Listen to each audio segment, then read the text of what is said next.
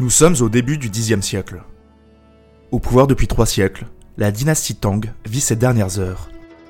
Depuis des années, les crises institutionnelles se sont couplées à de nombreux épisodes de famine et de révolte. L'autorité du pouvoir impérial vacille. Les gouverneurs militaires provinciaux, qui ont maté les rébellions, se sont peu à peu affranchis du pouvoir central.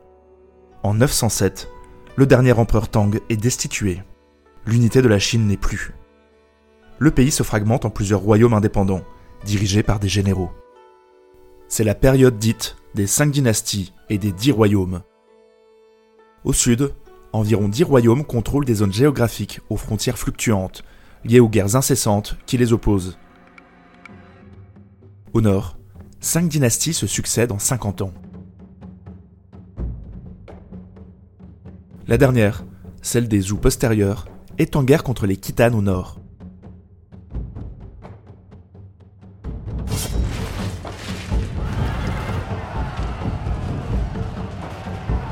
En 959, le nouvel empereur est alors âgé de 6 ans et sa mère exerce la régence. L'élite de l'armée se cherche un nouveau dirigeant qui sera récompensé sa loyauté et sa combativité. Un homme s'impose naturellement, le général en chef des Zhou, Zhao Guangjin. L'armée lui offre la robe jaune impériale. Il accepte ce mandat céleste sous les acclamations. Un coup d'État s'organise et le dernier empereur des Zhou est déposé. Zhao Guangjin devient le premier empereur de la dynastie Song, connu sous le nom de Song Taizu. L'objectif affiché est clair, mettre fin à cette période de trouble qui n'a que trop duré. En 20 ans, Taizu, puis son frère qui lui succède, Taizong, soumettent l'ensemble des royaumes indépendants de la Chine historique. En 979, la Chine est réunifiée et la dynastie des Song solidement installé à la tête de l'Empire. Les premiers empereurs Song jettent les bases d'un système politique original qui caractérisera la grandeur de cette dynastie. Tout d'abord, la méfiance envers les militaires est de mise. Même si ce sont eux qui ont porté au pouvoir Taizu, le souvenir de la chute des Tang et des guerres incessantes qui ont suivi l'ont marqué. L'objectif est de réformer l'armée afin qu'elle ne puisse jamais menacer le pouvoir central. Un an après son accession au trône, lors d'un banquet, Taizu réussit à faire promettre l'abandon des troupes à chaque général, contre des promesses d'honneur et de richesse. L'élite de l'armée le rejoint à la cour impériale. L'organisation militaire est ensuite réformée. Un système de relève oblige à une rotation des troupes et des supérieurs, empêchant ainsi de créer des liens trop personnels entre les soldats et leurs commandants. Chaque dirigeant militaire doit signaler les meilleurs soldats ou rebelles afin qu'ils soient envoyés directement à la cour. L'autorité militaire est divisée en trois maréchaux, chacun nommé indépendamment par l'empereur, fragmentant les prises de décision. Grâce à ces mesures, le pouvoir de l'armée est fragilisé. Les empereurs Song vont réussir rapidement à substituer le pouvoir militaire à un pouvoir civil méritocratique, dépendant directement du pouvoir central. L'administration est totalement repensée et simplifiée afin de la rendre plus efficiente. La prise de décision est centralisée depuis Bianjing, où la cour impériale est établie. L'empereur s'entoure d'un conseil de 5 à 9 membres qui définit l'orientation générale de la politique impériale. Le gouvernement est divisé en trois grands pôles. Un secrétariat, chargé de la justice et de la fonction publique. Un bureau des affaires militaires. Et un bureau chargé de l'économie et des finances, très important, lui-même subdivisé en de nombreuses sous-sections. Les premiers empereurs Song, qui souhaitent affaiblir le pouvoir des militaires, élargissent la base sociale de leur pouvoir en s'appuyant sur les communautés savantes. Ils relancent le recrutement du personnel par examens impériaux. Divers niveaux de concours correspondent aux multiples charges de l'État. Souvent, le lauréat combine un poste subalterne à Bianjing et une charge officielle dans les circuits, les divisions administratives du pays, établissant une grande cohésion entre le pouvoir central et ses représentants en province. Les possibilités d'évolution, une fois dans la fonction publique, sont également nombreuses et motivantes. On y fait carrière. Obtenir le titre de lettré devient un honneur. Les concours, très difficiles, ont connu de grandes évolutions durant trois siècles. Avec le temps, la qualité de raisonnement, de regard critique et de logique a remplacé les compétences purement encyclopédiques. L'anonymisation des copies marque une évolution fondamentale dans le recrutement des fonctionnaires. Pistonnage et passe-droit sont considérablement réduits. Mais le système n'est pas non plus parfait. Avec le temps, des écoles privées, qui ne sont accessibles qu'aux plus riches, fleurissent dans le pays et préparent à la réussite des concours. Une nouvelle classe sociale bourgeoise remplace l'aristocratie au poste clé. Malgré la création d'écoles publiques dédiées à la préparation des concours, pour contrer ce phénomène, c'est une tendance de fond qui s'installe. Il n'empêche, ces mesures orientent la société chinoise vers une direction plus savante. Au début de la dynastie Song, il n'y avait qu'une dizaine de reçus au concours. Trois siècles plus tard, ils sont plus de 400 000 à chaque session, qui a lieu tous les trois ans. Ce système de concours s'inscrit profondément dans la culture chinoise et perdurera jusqu'en 1905. Afin d'assurer une communication efficace entre les circuits et Bianjing, un nouveau système postal, nommé relais des pieds chauds, permet une remontée d'informations des plus rapides. Pour réussir, des relevés cartographiques sont commandés par les empereurs. Les progrès dans ce domaine sont spectaculaires. De nouvelles cartes en relief, laissant apparaître côtes et fleuves, quadrillées et particulièrement précises quant aux échelles et aux distances, permettent au pouvoir d'administrer au plus près le pays.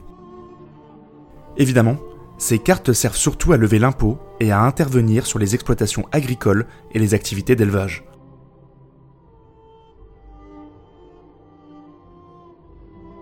Durant les Song, une révolution verte se produit, menant à une explosion démographique inédite, dont les conséquences sont nombreuses. Le gouvernement engage des travaux afin de défricher et d'irriguer des terres arides. Il incite les paysans à exploiter ces nouvelles terres en offrant des titres de propriété à vie. De nouveaux canaux sont creusés sur tout le territoire. Grâce à l'imprimerie, les traités d'agronomie se diffusent dans le pays. On combine de nouvelles variétés de riz, plus résistantes aux aléas climatiques et pouvant être récoltées deux fois par an. Le repiquage systématique double les récoltes à l'hectare. Résultat, la population est mieux nourrie et la démographie explose. Au 8e siècle, il y a 53 millions d'habitants en Chine. Au XIIIe siècle, 140 millions. De très loin le pays le plus peuplé au monde. Autre conséquence de cet essor agricole, les cultures se diversifient. Les surfaces cultivées de thé triplent. La culture du coton et de la canne à sucre sont introduits. Des pépinières de fleurs se développent, notamment de jasmin. Le surplus alimentaire dégage une partie de la population des tâches purement productives. L'artisanat connaît un âge d'or, et les familles rurales, qui désormais vivent mieux, peuvent acheter des produits manufacturés. La consommation augmente. Un cercle vertueux se met en place. Le commerce intérieur est florissant. La production de la soie et des textiles est réorganisée par le gouvernement, qui impose des normes afin d'en assurer la qualité. Toute une économie, de l'élevage des vers au filage, en passant par la teinture, tourne autour de cette production, qui crée un lien puissant entre la Chine agricole qui produit et les nouveaux centres urbains qui achètent. La production de céramique s'industrialise, avec des fours dragons, pouvant atteindre 60 mètres de long, et permettant la cuisson simultanée de milliers de pièces.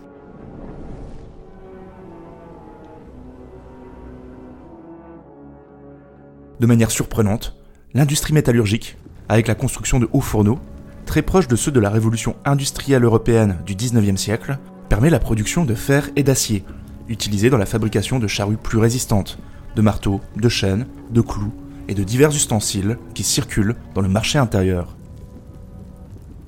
La fonte de métal était confiée à 200 familles richissimes, choisies par le gouvernement, dans le cadre d'une régie de monopole. Toutes ces productions circulaient à travers le pays, par des voies terrestres bien protégées, disposant de relais et d'auberges, et le plus souvent par route maritime. Ce domaine connaît alors des innovations fondamentales. Les écluses Assas, celles que nous connaissons actuellement, sont inventées en 984 par un commissaire des transports. Elles augmentent la capacité de cargaison des bateaux. Ce dynamisme commercial favorise la classe intermédiaire des marchands et enrichit considérablement l'État, qui grâce à une bureaucratie fiscale tentaculaire, prélève sa part à hauteur d'environ 20%. Tous ces échanges ont un impact sur la monnaie. Au début des Song, plusieurs monnaies coexistent, mais la principale, le sapek, en cuivre ou en bronze, vint à manquer avec la croissance économique. Des riches maisons commerciales privées conçoivent des bons d'échange afin de continuer à commercer, malgré le manque de liquidité. Incapables d'honorer leurs dettes, un procès retentissant éclate. Mais l'État, séduit par cette initiative privée, reprend l'idée du papier-monnaie à son compte. En 1024, est émis ce que l'on peut considérer comme le premier billet de banque de l'histoire. L'administration chinoise, qui fait office de fonds de garantie, émet de plus en plus de billets. Ce système plaît aux marchands, facilitant les transactions et le transport monétaire. Mais avec le temps, la valeur des billets en circulation est devenue supérieure aux liquidités métalliques. En cas de crise, la valeur du papier-monnaie s'effondre. C'est ce qui se passera au XIIIe siècle, au moment de la chute des Song. De nombreuses villes, qui dépassent allègrement le million d'habitants, deviennent des centres économiques, financiers et culturels importants, dont Bianjing, la capitale jusqu'en 1127, puis Linan, capitale jusqu'en 1276. Une telle concentration de population provoque quelques soucis de salubrité. La dynastie Song fait preuve une nouvelle fois d'une incroyable modernité.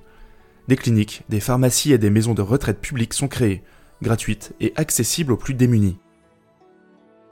Surtout, les sorts urbains concentrent en un même lieu les esprits les plus cultivés du pays. Une véritable effervescence s'empare des grandes villes. Des quartiers dédiés au plaisir, contrôlés par des fonctionnaires, fleurissent en périphérie.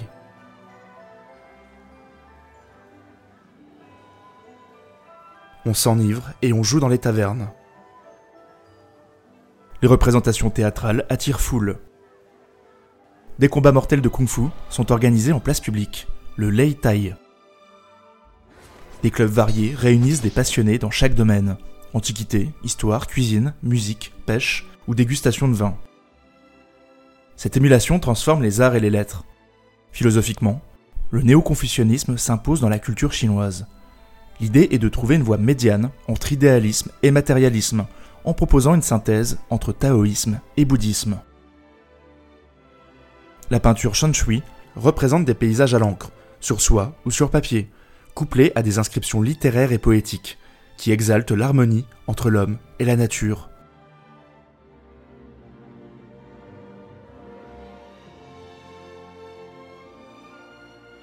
La calligraphie connaît un âge d'or, tout comme la poésie chantée. La xylographie, procédé permettant la reproduction d'images, puis l'imprimerie, assure la diffusion des œuvres et des savoirs. Au-delà des arts et des lettres, de nombreux fonctionnaires érudits se passionnent pour les sciences et les techniques et sont encouragés dans leurs recherches par les empereurs. On nomme polymathes ces savants touche-à-tout qui excellent dans de nombreux domaines. En astronomie, on parvient à calculer précisément l'orbite de la Lune et à observer les variations des mouvements des planètes. Song est l'auteur d'un atlas céleste qui cartographie le ciel il est surtout le concepteur d'une merveille technologique. Une tour astronomique couronnée d'une sphère armillaire modélisant la voûte céleste. Il pose par écrit les mécanismes de cette tour dans un traité d'horlogerie, en avance de deux siècles sur les techniques européennes. Un esprit brillant, Shen Kuo, propose un calendrier solaire de 12 mois, proche du calendrier grégorien, mais qui est refusé par la cour. Il ne sera appliqué en Chine que 9 siècles plus tard, en 1912.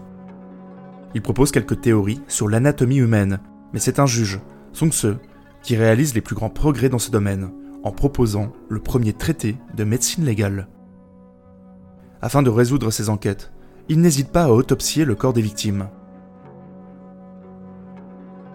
Il réunit ses observations dans un livre qui fera date, de la réparation des injustices.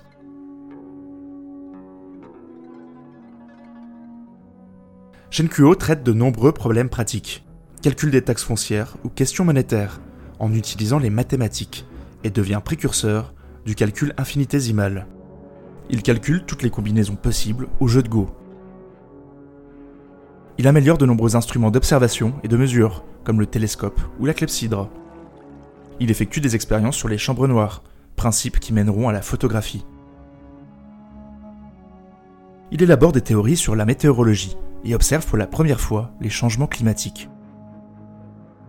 Surtout, sa grande invention, celle qui va changer le monde, est la boussole à aiguille magnétique.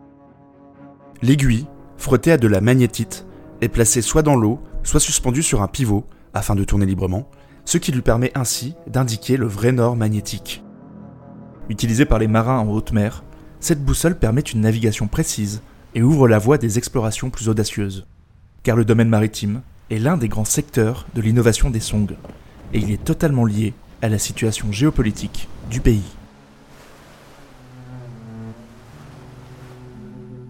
La dynastie Song, malgré sa prospérité, est constamment menacée à ses frontières.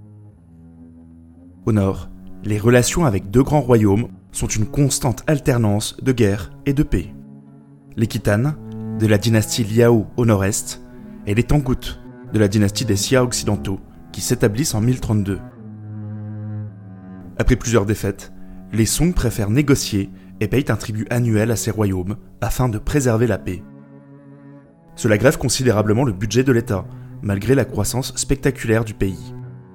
Pire, en 1125, l'empereur Song soutient une révolte de la tribu Yurshan de l'empire Liao. Les Yurshan l'emportent mais trahissent les Song et envahissent leur territoire.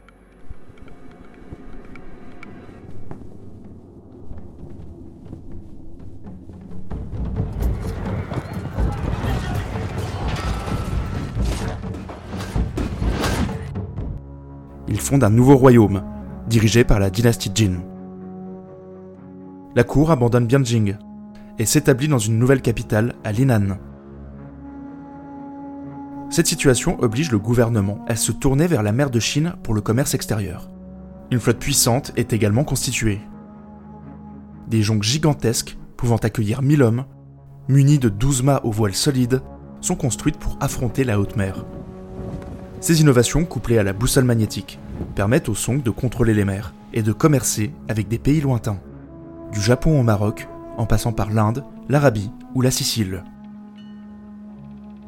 L'économie ne s'écroule pas, et les Song du Sud résistent aux attaques des Jin grâce à des armes à la puissance dévastatrice.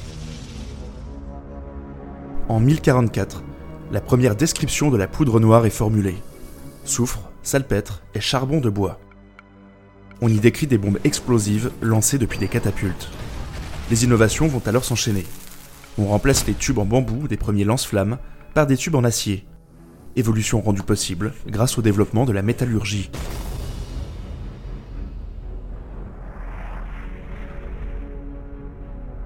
La première description d'une bombarde date de 1128. On a ensuite l'idée de remplir les boulets de canon de cette poudre noire, afin d'augmenter les dégâts. On propulse des flèches enflammées grâce à la poudre sous forme de fusée. Ces progrès militaires permettent de retarder la chute du régime. Les trois siècles de la dynastie Song sont traversés par leur lot de problèmes. Peu à peu, le système s'essouffle. La bureaucratie profite de plus en plus de son pouvoir pour s'enrichir sur le dos de l'État, ce qui réduit les revenus fiscaux. Les monopoles d'État sont contournés par les marchands, qui développent un marché de contrebande. Les terres sont rachetées aux paysans par ceux qui s'enrichissent les fortunes se concentrent dans les mains de quelques privilégiés. Afin de tenir tranquilles les voisins du Nord en leur payant des tribus, les impôts ne cessent d'augmenter, écrasant la classe paysanne qui sporadiquement se révolte. Le népotisme et le favoritisme refont leur apparition malgré le système des concours. C'est alors que la déferlante mongole se produit.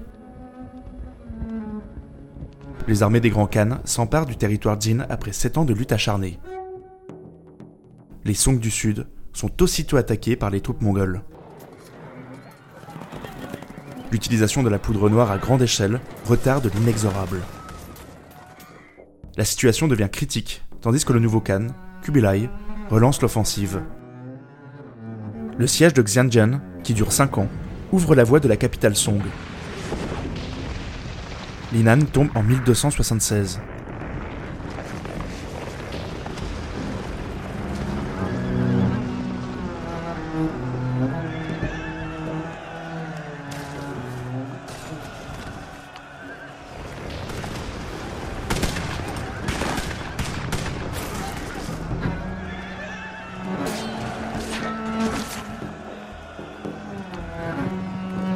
Le dernier empereur Song, âgé de 8 ans, est contraint au suicide. En 1279, le territoire des Song du Sud est définitivement intégré à ceux de Kublai Khan, qui avait proclamé la dynastie Yuan d'inspiration chinoise quelques années auparavant. La période de la dynastie Song fut donc un moment d'innovation et d'expérimentation originale dans l'histoire de la Chine.